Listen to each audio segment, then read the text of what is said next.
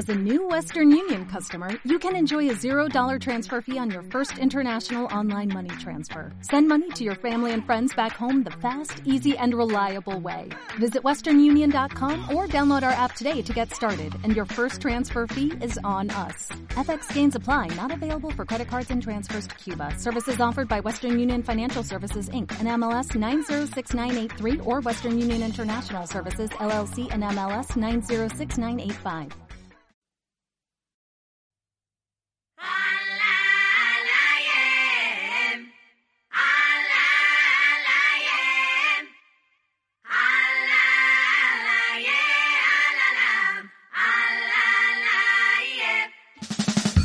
Bueno, Bernardo, pues ya estamos aquí otra vez eh, en esta ah, edición especial número 3, confinamiento de si me dices lo que tengo que comer, me dan ganas de hacer ejercicio. Y nada, súper contento de estar aquí otra vez y, y, charlar un rato. Claro, yo también, Néstor. Sí. Están bien estos eh, paseos de norte a sur, ¿no? Sí, de sí, Barcelona a Valencia. Sí. Un día tendríamos que hacer un, lo que hay gente que llama un falso inicio, porque para, para explicárselo a todo el mundo, nosotros, claro, nos conectamos primero y charlamos de las cosas, Claro. y, y a veces si nos despistamos casi hubiéramos hecho otro podcast, ¿no? Entonces, Claro. eh, un día empezaremos a conectar y haremos lo que un falso inicio y luego nos presentamos de nuevo, ¿no? Porque si Vale, no, ahora... sí, muy bien. Sí, sí, sí. Eh, Entonces, eh, nada, am, una de las cosas así, yendo ya a saco, Sí. que quería hablar estos días, porque lo que estos días estaba reflexionando, que, claro, sales, salgo a pasear, ¿no? A pasear el perro. Y te cruzas con alguien y hay como una sensación muy extraña, ¿no? Al cruzarte con alguien, ¿no? Como que te miras, ¿no? Como diciendo, ¿estamos haciendo algo malo? O este, ¿qué, qué, qué- qué intenciones traerá, no? Hay como una especie de, de mensajes, o sea, de un código nuevo eh, en esta Sí. situación que, que está haciendo que, que, que me parece muy curioso, ¿no? Y luego, de hecho, a veces tú dices, hola, buenos días, y entonces, se, se relaja y te dice, hola, buenos días, ¿no? Y pensaba sobre esta ah, situación que ya nos habíamos encontrado anteriormente de, a veces tú pones un tipo de cara que crees que la otra persona te va a entender perfectamente lo que quieres decir, pero por lo que sea, incluso por su mundo interno, por el contexto como este caso, está recibiendo otra cosa, está recibiendo, me está juzgando porque estoy paseando cuando él sabe que cuando, cuando en realidad yo voy a comprar y no tendría por qué juzgarme. Y, y- y mi cara era de, hola, buenos días, estamos aquí los dos paseando, ¿cómo va todo? ¿no? Entonces, Mm. creo que es algo que, y que, que- que se, que se está dando mucho estos días y me gustaría comentarlo, ¿no? Esta sensación entre lo que emites tú no verbalmente, ¿no? Lo- eh, que, que de hecho es una parte muy, muy importante del mensaje que emitimos, como tú bien siempre explicas, y lo que Mm. se está recibiendo en general y en esta situación en particular, ¿no te parece? Claro, sí. Sí, porque ahora hay mucho, mucho campo externo, ¿no? Mucho información externa. Y es una cosa contradictoria porque hay eh, muchos eh, datos externos, mucha información y por lo tanto mucho juicio. Y por otra parte se activa mucho el, el mecanismo interno de, de comunicación con sí mismo. Y eso es un buen, un buen territorio para las creencias. Ajá. Entonces, eh, pensamos un poco por los dos. Cuando nos encontramos, eh, yo vivo aquí cerca de un bosquecillo y entonces eh, paseando a los perros nos encontramos dos personas y hacemos realmente tesis doctorales de qué es lo que la persona esta pensará, si la bolsa que lleva es porque realmente ha ido a comprar a Mercadona o la ha cogido para hacer como que fue a comprar a Mercadona y qué pensará de mí, ¿no? Si, y si llevo el, el perro bien atado. Y de hecho, eh, los dos grandes focos de control social tienen que ver con esto, con higiene y con pandemias, Mm. ¿no? La higiene también es otro de los grandes factores de, de control, ¿no? Seguramente tiene la historia de eh, cómo se construyeron las ciudades, ¿no? Porque antes en el campo de lo rural había como una higiene diferente y luego se concentra la mugre en los primeros, eh, en las primeras ciudades, ¿no? Y hay unos mecanismos de, de control diferentes. Me venía oyéndote hablar, eh, me venía aquel, aquella frase hecha de me sacaste del arroyo, ¿no? Tú me sacaste del arroyo, que tiene que ver con los arroyuelos de agua que había en las calles de las primeras ciudades donde circulaban las aguas mayores y menores Mm. en aquella época, ¿no? Y los que vivían cerca del arroyo eran los más pobres. Entonces, sacarte del arroyo era sacarte de la pobreza extrema y, por lo tanto, de las miradas de todos los ciudadanos de, de- que había por allí, ¿no? Era, era interesante. A los de las ciudades, los de los pueblos, cuando volvían, a los pueblos, los de las ciudades, les llamaban villanicos, ¿no? Eh, y de ahí, eh, villano viene de villa, ¿no? Y villancico también, ¿no? Viene de, de eso, ¿no? De, y de ese control de miradas que, no sé si me estoy desviando un poco de lo que tú querías hablar, No, no, no. Pero- no, no. Simplemente me- pero me, ese llamó la control de atención. miradas viene un poco de ahí, ¿no? De, Sí. Ahora, escuchándote con esto, recuerdo un humorista que decía, claro, es que esto de... Es muy curioso porque si caminas y hablas, estás loco. sí, Pero si estás... Ah, perdón, si caminas y cantas, estás loco. Pero si estás parado y cantas, no. Pero puedes caminar y silbar. Ah, en cambio, si... Eh, si corres y cantas, vuelve, puede estar bien, pero si co- entonces y hacía toda, ¿no? Entonces todos estos códigos que hay, ¿no? Entonces la ah, creo que es un momento de que, que es- ah, están apareciendo nuevos códigos. El más importante es la mascarilla, ¿no? To- Mucha gente que que viaja, que te lo comenta, ¿no? Dice que en Asia, en Japón es muy habitual pero Sí. aquí nos da una sensación de alarma y de apocalipsis absoluta, ¿no? Y será un nuevo código, ¿no? Ver la gente con mascarilla probablemente y que no nos parezca tan extraño. Y eso Mm. quizá, creo que me dieron ganas de comentarlo, como siempre pasa. Eh, hoy, eh, esta semana leí un libro y, y pensaba en esta frase, es decir, cada vez que un libro me conmueve, lo reescribo con mis propias historias. Mm, Y, y, sí, qué interesante. Y me ha pasado con este libro en concreto. Y, y, claro, todas estas cosas externas, pues también con experiencias internas de yo verme, como a veces pongo una cara que es interpretada de otra manera, ¿no? Entonces, Mm. eh, y nada, pues por eso me, me- me apetecía hablarlo contigo, Mm, porque mi, mi sensación es que um, cuanto más calma tengas tú, Sí, ah, y más confianza interna,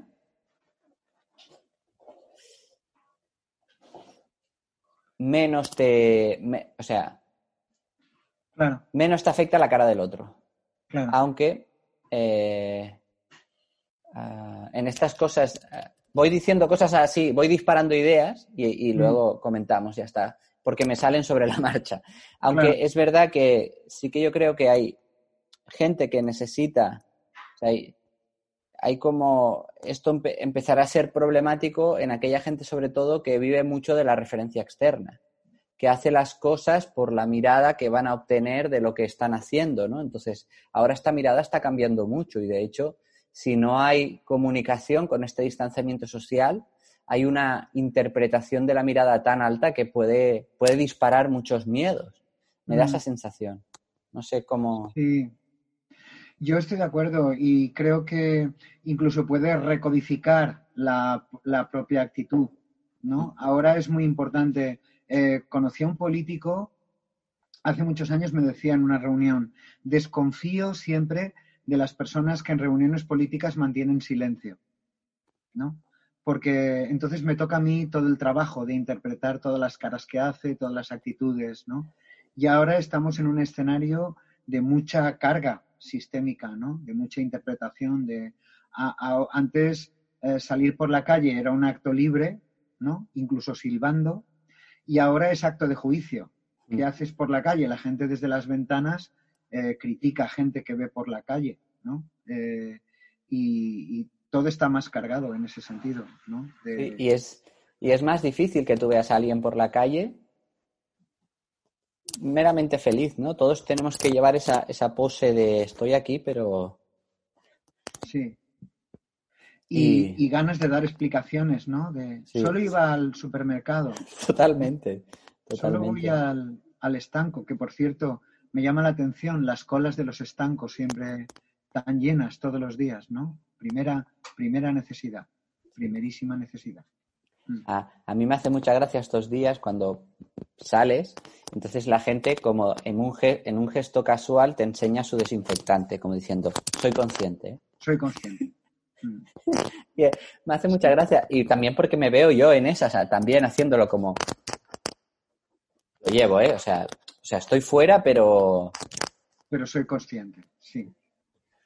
E incluso en, cosas, bajo mi punto de vista, tan surrealistas como aquí donde yo vivo, que hay una vía verde que, o sea, yo he paseado el perro cada día de mi vida y nunca me encuentro con nadie, o sea, la gente no pasea por allí. Pues está lleno de carteles de, eh, si todo el mundo hiciera como tú, no pasees el perro por aquí y mucho menos salgas a correr. Y yo pienso, ¿de verdad? O sea, mm. sí, ya lo entiendo que que, hay que tener un compromiso entre todos, pero es que no pasa nadie por aquí y esto es el aire libre. Entonces, hay como todos estos temas. Mm. Y, nada, ah, yo, siento que a mí lo que me ha ido bien, o sea, lo que me ha ido bien es eh, un poco lo que hemos explicado estos días, que es cuanto menos alarma interna tienes, menos te afecta lo que está ocurriendo aquí. Aunque esto también tiene mucho que ver con el terreno de las creencias, que me gustaría que comentaras, porque controlas mucho más que yo, ¿no? Pues ah, veía una paciente que decía que era jugadora de baloncesto de élite y siempre me dijo, yo nunca jugué porque me gustara el baloncesto, jugué por el aplauso que recibía. Hmm. ¿No? Entonces, una mirada externa muy alta. Claro. Ah, y digo, pues este, esta chica probablemente en un entorno de, de, tanta mirada alarmante como esta, pues estará sufriendo. Independientemente de cómo esté, mm. de, cómo esté, pues, de sistema inmunitario, de aparato digestivo, ¿no? Pero estos temas siguen siendo claves a este nivel. Mm. Ah, y lo segundo es que me ha dado la sensación de que eh, romper el hielo tú es lo que a mí me ha ido bien, ¿no? Si tú dices buenos días y recuperas la amabilidad, destruyes la barrera. Tengo esa sensación de entrada, ¿no? ¿Qué te parece? Que además eh, es lo que los lingüistas clásicos llamaban la función fática del lenguaje, ¿no? La función de contacto, que son los comentarios, dicen, pero ¿por qué decimos tantas cosas banales en el ascensor? Pues para enseñar las armas. Mm. Muy importante, ¿no? Entonces, en el ascensor decimos cosas banales como se quedó una tarde fresca, ¿no? O quizá ayer hizo más calor que hoy. Y sí, desde el punto de vista textual, es medio ridículo, pero eh, en realidad estamos diciendo, no llevo armas, no se preocupe. Es la genealogía de darse la mano.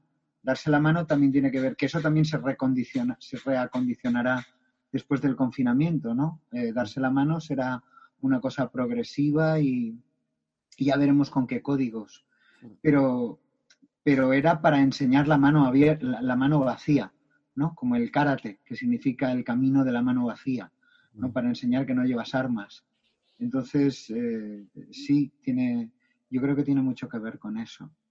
Estaba pensando antes también algo de algo que has dicho de, sobre. Ah, sí, recordaba esto. Claro, yo también vivo cerca de lugares así verdes y con bastante naturaleza y me imagino que la voluntad del legislador es, es que si decimos que podemos pasear por ahí y media Valencia o media Barcelona se vaya a hacerlo, eh, nos buscamos la ruina. Entonces es mejor decirle que no la haga nadie. Que es mm. un poco. Eh, porque una cosa es la norma que hay que escribir y otra cómo se interpreta la norma, que estaría también dentro del campo de los gestos, ¿no? Es decir, una cosa es la norma que a todos, que a todos nos vincula, especialmente estos días, y cómo cree el legislador que cada uno, eh, porque si, por ejemplo, Media Valencia dice eh, bueno, pues ahora la playa estará vacía porque no se puede pasear, me voy a dar una vuelta. Y sincrónicamente lo piensan 500.000 valencianos, pues eh, tenemos un problema. Me imagino que será esa la... No, estoy claro, claro, estoy de acuerdo. Lo que pasa es que en pueblecitos como este, claro. no sé, bueno, no sé, es, supongo que me sale mi vena más, yo qué sé, dile... Autogestionaria. Autogestionaria, sí, de, bueno, vale, sí, lo que tú quieras, pero eh, un poco de sentido común también. Claro, este es el asunto. Porque es que si no, o sea, o sea, mm, hay una, ¿cómo sería lo, un desempoderamiento tan grande de lo que está pasando, ¿no? que, que, para mí no es saludable tampoco. Claro. Ah, porque además te extraen toda la responsabilidad, ¿eh? como en Suecia, ¿no? Que el gobierno ha dicho, ha recomendado, pero no ha cerrado nada, ¿no? Y no sabemos cómo ha ido por ahí, pero ah, simplemente ha pedido a la gente que se quede en casa, que mantenga el distanciamiento social, y, pero no hay ninguna prohibición, ¿no? Mm. Entonces, a lo mejor aquí, pues culturalmente no se puede dar esta situación, pero hay ciertos puntos, ¿no? Ah, que, que son evidentes, ¿no? Y mm. que si luego vemos que, que si yo viera que me cruzo con más de dos personas ahí, pues me lo plantearía. Pero bueno, es complicado, lo entiendo, ¿eh? que es complicado para el legislador esto, pero tengo una sensación de un aumento del paternalismo estatal que por alguna razón concreta me chirría, porque pierdes la responsabilidad como ciudadano. Claro. Y luego yo también veo que la cultura social está funcionando muy bien en general, ¿no? Es decir, la gente tiene mucha responsabilidad, incluso me planteaba cosas de acuerdos generales, ¿no?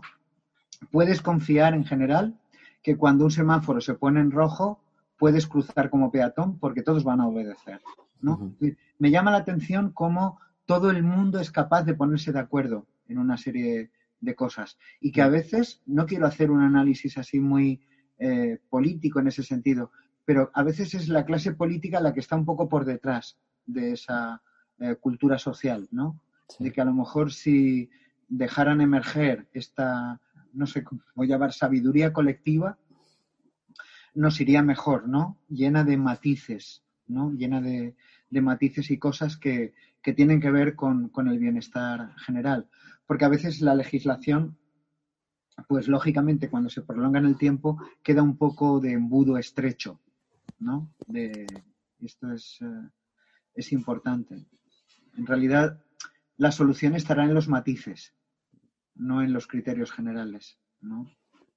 Y, en cómo cada uno adapta esos, y de hecho vamos a, parece que lo que va sonando para las nuevas medidas va por ahí, a hacer trabajos más locales Ah, y dependiendo de cómo esté la situación en cada lugar, ah, para, ser, para, para, para, tomar unas medidas más estrictas o menos, ¿no? lo cual tiene, tiene bastante sentido. ¿no?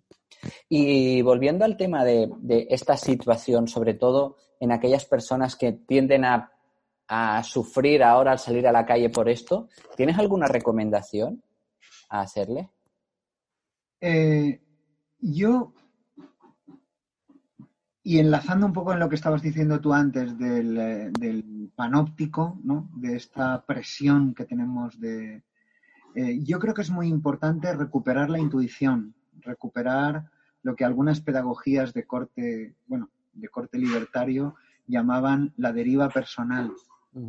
Eh, creo que es muy importante no dejar, como decías tú hace un rato, que todo el locus de control sea externo, y también manejar un criterio propio de cómo yo puedo eh, adaptar. ¿no? Por ejemplo, en la universidad, algunos alumnos me dicen, ¿y este año cómo querrás tú la evaluación? ¿no? ¿Cómo quieres que presentemos los trabajos? Porque la universidad está cerrada y tal. Y entonces yo estoy un poco transitando hacia el asunto de, preséntame tú cómo es tu versión de la asignatura. Mm. Entonces, más allá de que algunos pedagogos me puedan criticar la medida porque no sea correcta técnicamente o tal, me llama la atención como algunos eh, alumnos universitarios se enfadan con esta propuesta. Porque es un poco como hasta ahí podíamos llegar, que ahora yo produzca mi propia obra dentro de la vida, ¿no? No, yo quiero que tú me digas cómo va a ser el examen.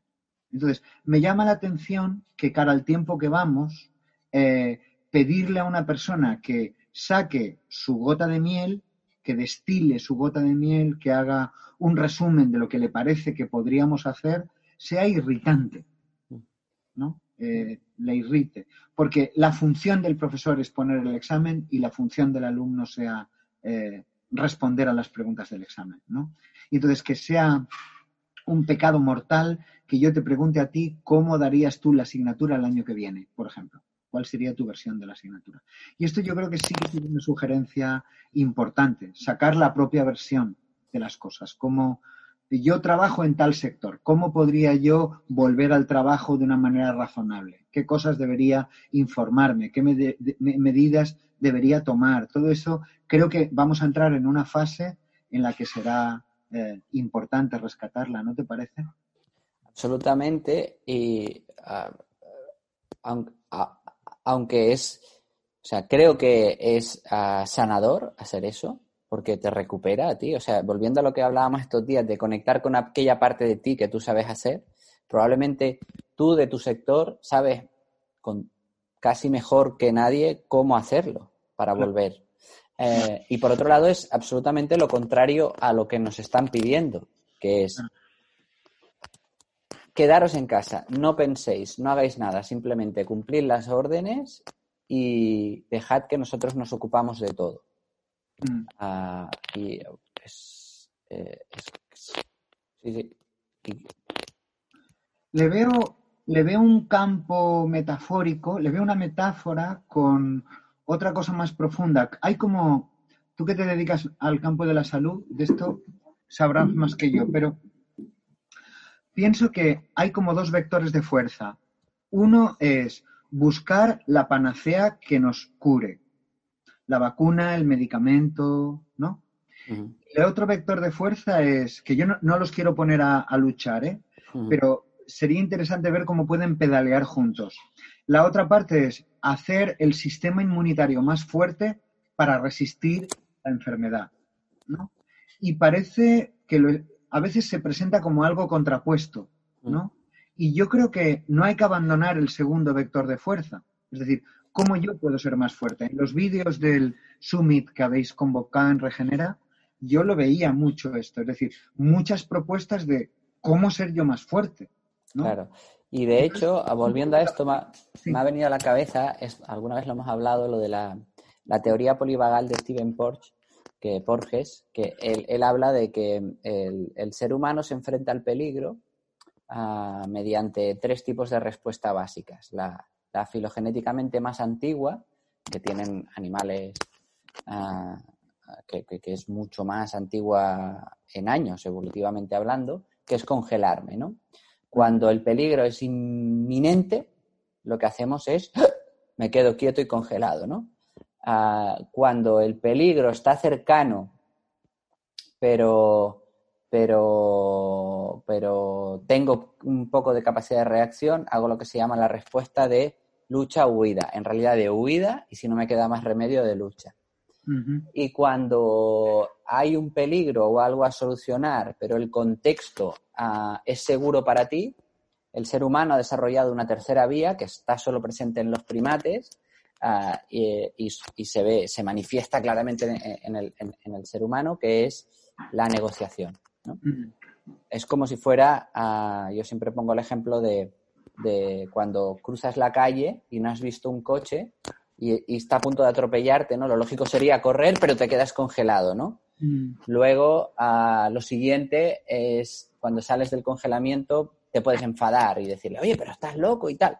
Y cuando ves que el otro sale y no sale con un bate de béisbol, sino te pide, hostia, perdona, no sé qué, tú bajas y vas a la tercera vía y le dices, tío, que era un paso de peatones y tal, oye, lo siento mucho, ¿no? Y negociáis, ¿no? Entonces yo creo que, eh, y entonces la vía, esta tercera vía, la vía de lo que se llama del vago mielinizado, es una vía antiinflamatoria, es una vía de control de la, respuesta inmunitaria. Ah, en cambio, la vía de lucha y huida es altamente inflamatoria. Entonces, conseguir generar contextos ah, de, eh, seguros dentro de la incertidumbre o el problema Ah, combina estas dos fuerzas, es decir, mi fuerza interna de tener un sistema inmune potente y, regulado y, y, bueno, pues lógicamente investigar cómo luchar contra este virus, no contaminarnos, eh, hacer las medidas sociales, ¿no? Entonces, y yo siento que está llegando esto, que eh, el miedo, o sea, eh, la conducta por miedo se está agotando. Sí, es cierto. Y... También hay comportamientos que tienen más bendición que otras culturalmente, que otros. Eh, por ejemplo, eh, el estupor, el estado de estupor que tú describías antes, que está vinculado a la congelación, también tiene que ver con acúmulo de cómo gestionar la información que tengo. Entra una gran eh, información en muy poco lapso de tiempo y tengo que gestionar. Y para eso mm, quedo congelado, que es una, una, de las eh, respuestas antropológicamente antiguas. Y de ahí, del estupor, viene la palabra estúpido. Entonces, eh, la no acción está muy mal vista cuando a veces es lo que es el cuento de, eh, del hacha, ¿no? De aquellos dos que están, no sé si lo hemos comentado aquí. Sí, lo comentamos en un podcast. Claro, es decir, pues eso. ¿Qué hace usted cuando está en estupor? Afilar el hacha. Lo que pasa es que a una velocidad que no, que, no logro procesar, ¿no? Eh, y de hecho, algunos desórdenes mentales tienen que ver con esto. Si somos capaces de bajar la velocidad de la persona que está en estupor, aparecen respuestas razonables. Eh, pero tienen que ver con, la velocidad y la gestión del cambio. Estos días he estado viendo esta técnica mm, neuro, neuropsicológica, vamos a llamar, que se llama brain spotting. No sé si has oído hablar. Sí. Que, bueno, yo la había visto de una manera, pero veía algún que otro caso. Y es mucho eso. Es básicamente conectar con aquel aquel circuito neuronal que está, que está no resuelto y bajar, el, bajar la velocidad para que aparezcan las respuestas. ¿no? Exacto, exacto. Es interesante. Eh, es la manera en la que tenía el doctor Erickson, Milton Erickson, de trabajar en su última época. Bajar la velocidad de respuesta y ver eh, qué movimiento. Y es una cosa realmente muy sencilla, es decir, ¿qué movimientos hice cuando perdí las llaves al entrar en casa? Es la mejor manera de buscar las llaves perdidas. Entonces, eh, cuando yo ralentizo ese movimiento, es el cuerpo el que me da la, información. Y todo eso ahora tiene, tiene que venir. Lo que pasa es que otro de los fantasmas con los que yo creo que nos tendremos que enfrentar, y a lo mejor lo tenemos que dejar para otra conversación, es eh, la incorporación del cuerpo en la comunicación. Porque ahora el cuerpo es portador de virus. Entonces ahora veremos en el contacto social, en el contacto familiar, en el contacto amistoso, eh, cómo reincorporaremos, reintroduciremos el cuerpo, ¿no? En las, eh, primero me imagino que será visualmente a dos metros y después eh, tendremos que irnos pidiendo permisos para, poder acercarnos, ¿no? Con las suficientes garantías. ya no nos podremos escupir ni nada. Bueno, eh, con, permisos, sí. con permisos de gobierno civil, sí. Eh, pues eh, entonces, digamos que para este nuevo contexto de mensajes contradictorios, ah, hemos hablado de bajar la velocidad, hemos hablado de, de seguir nuestras propias intuiciones, ¿no? Y poder de esta manera unar las medidas generales a la lógica individual de, cada individuo, valga la redundancia, ¿no? Sí, porque si no, habrá demasiado predominio de la ley y como decían los clásicos, la ley solo es la sombra de la justicia. No solo nos eh, aplicarían el artículo tal o cual, ¿no? Por eso hay, existen jueces, fiscales y abogados para interpretar eh, en un contexto determinado, en contextos determinados, cómo son las cosas. Y es algo que realmente hacemos, ¿no? Normalmente hacemos. Habrá ahora que recuperar otras áreas de libertad cuando lo colectivo nos deje, porque ahora yo creo que todo el mundo, y hacemos bien, es muy respetuoso con lo colectivo, ¿no? Eh, pero luego tendremos que ir ganando áreas a lo individual, ¿no? Para, para que, más que nada para que lo moral no gobierne demasiado, porque si no, eh, una persona dentro de unos meses una persona sin mascarilla puede parecer un inmoral. Sí. Y, y eso, hombre, es un poco peligroso para lo colectivo. ¿no? De acuerdo. ¿Y recomendarías alguna cosa más? ¿Que se te? Eh, yo creo que recuperar la creatividad. Recuperar eh, la creatividad porque es un tiempo en el que el tiempo de agenda, es una temporada en la que el tiempo de agenda eh, ya no es tan presente, ya no es tan potente. Y entonces ahora sería una buena manera de repensar, como decía Mary Shelley, la poetisa, repensar lo que ya conocíamos, reimaginar lo que ya conocíamos. Y luego la otra que hemos hablado otras veces, eh, no sé, mm, centrarnos en lo que amamos, ¿no? Centrarnos en la gente y los procesos y los asuntos que amamos. Estoy, de acuerdo y algo, y así desde mi parte, lo que estoy viendo ahora con los pacientes que, que visito y todo esto, es que vuelve a nacer, hay como un impulso, o sea, la parte, si pudiéramos decir la parte buena de esto, es que ha nacido un impulso muy grande de cuidarnos. Sí, Ah, y bien entendido, es entonces, es lo mismo, es decir, ah, si nosotros conseguimos transformar en esto en un camino de disfrute hacia que la salud es, es la manera de expresarnos, mm, de expresar nuestra felicidad ah, en su máximo, en, en el potencial máximo de cada uno, ah, creo que es, que es que este impulso que ha salido muy fuerte, pues seguirlo, ¿no? claro. a, a la vez que no tiene nada que ver hacerlo desde el miedo a contraer una enfermedad que, que no lo recomendaría tampoco. ¿no? Claro. Porque- entonces, ahora que me preguntan tanto qué hacer ah, para vencer al virus, digo, ¿qué hacer para estar tú mejor? No para... Para- y, y para esto hay, hay un camino, es un camino bonito, ¿no? Y hacerlo Claro. del disfrute. Toda una Muy vida. bien, pues eh, teníamos, siempre nos pasa, teníamos dos o tres temillas en el tintero, pero nos hemos puesto con el primero y ahí, y ahí nos hemos quedado. Bueno, Nada, ah, cada vez ve- estamos viendo más comentarios de la gente, los agradecemos mucho y los vamos apuntando y haremos, eh, en breve haremos un, un podcast de todos estos comentarios, pues ah, irlo- bien. a claro. irlo- bueno, sacar, sacarlos y comentarlos. De, así que Mm. animaros a comentar y, y nada. Ah, Vale. Un saludo, Bernardo, un saludo a todos. Un saludo a todos, gracias por escuchar. y Hasta luego, Néstor. Hasta Hasta siempre. luego.